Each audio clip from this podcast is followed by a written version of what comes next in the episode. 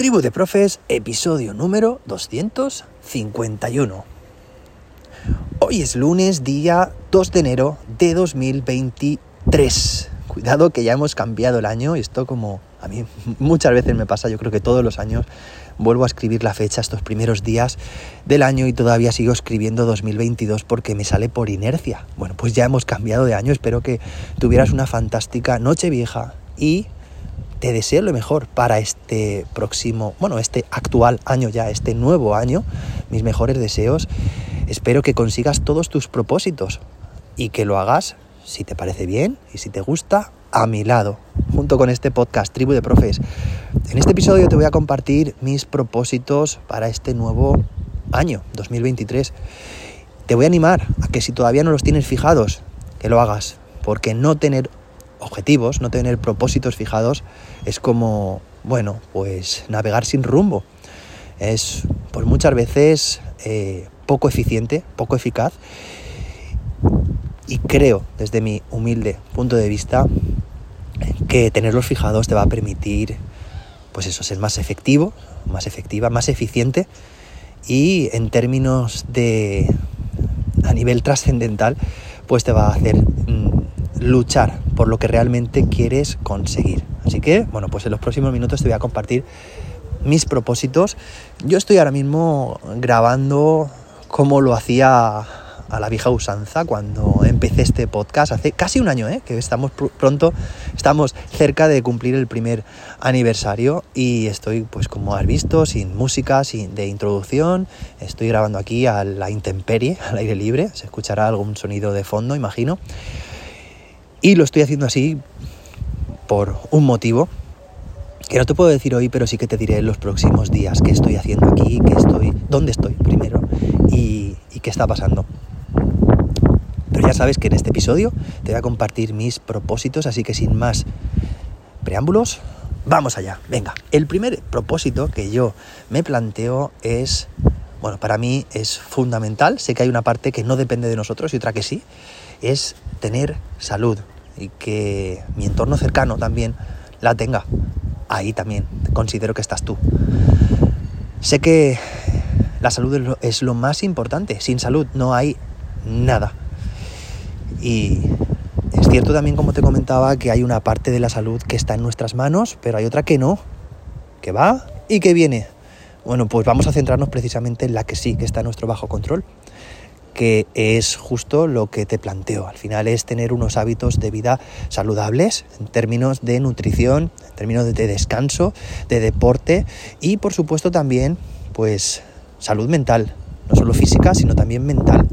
Es muy importante. Estuvimos hablando de este tema hace ya unos meses, este pasado verano, así que bueno, pues mi propósito número uno es cuidar esa parte que está margen de acción y que tiene que ver con la salud. En segundo lugar, propósito que me planteo todos los años, ¿vale? Estos dos, estos dos objetivos, el de la salud y el que te comento ahora, que es el de mejorar continuamente, no, es, no son nada nuevo y creo que todo el mundo debería planteárselos siempre. Es el de mejorar continuamente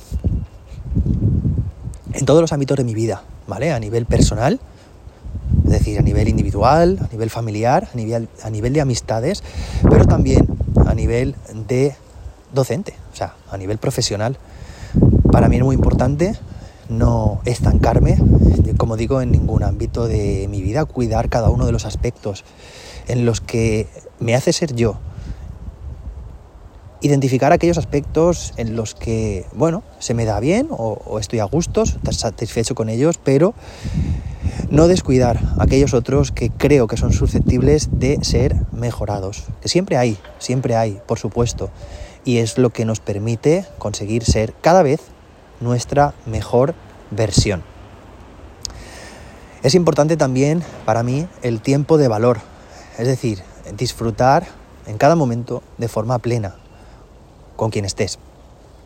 Es decir, que tu mente no esté en un lugar, o mejor dicho, que tu cuerpo no esté en un lugar físicamente, y tu mente esté pensando en otras cosas, en otros asuntos que te atormentan, que te preocupan o te inquietan y te hacen pensar en tareas que tienes que hacer y, bueno, algunos pensamientos que, te hacen no estar al 100% donde deberías estar. Eso es para mí muy importante, ese tiempo de valor.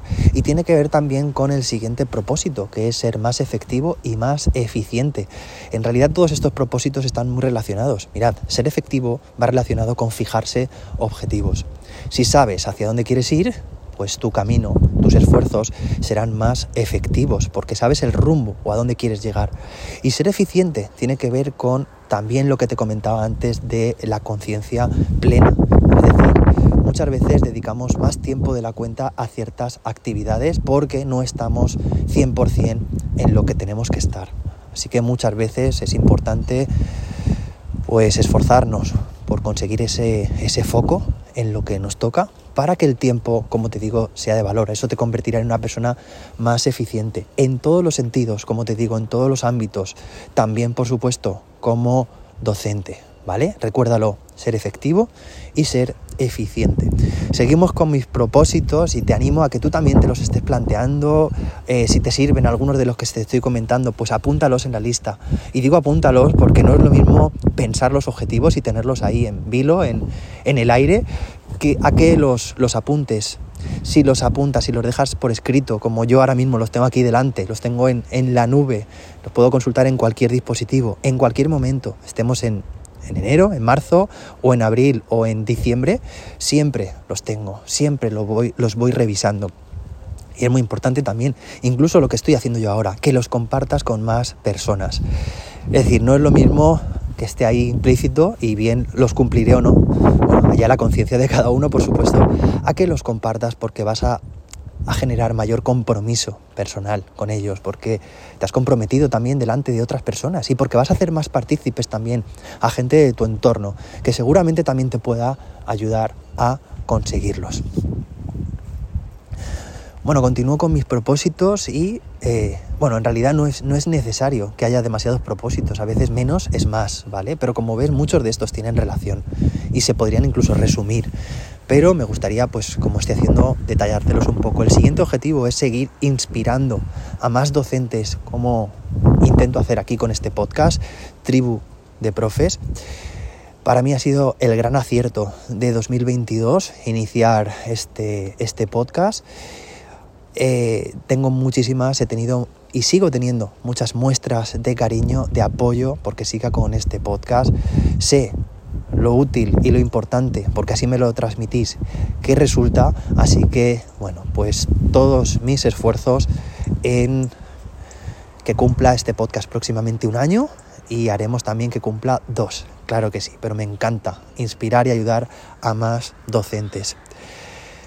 Pero claro, dicen muchas veces que si un objetivo no está bien definido, no es un objetivo y tiene que ser concreto, tiene que ser medible, tiene que tener una serie, bueno, es lo que llaman eh, el acrónimo de SMARTER, eh, puedes buscarlo, ¿vale? No, no es el objetivo de, haga la redundancia, de este podcast, pero seguramente que le dediquemos en algún momento algún episodio.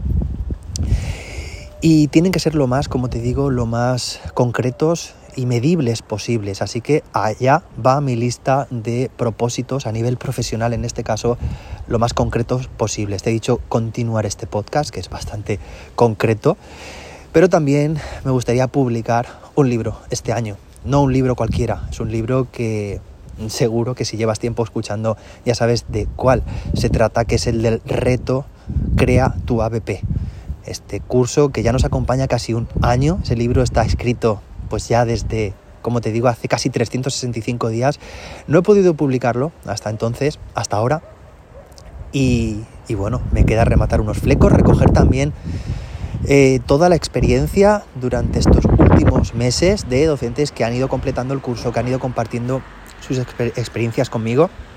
Así que allá va ese propósito de publicar el libro.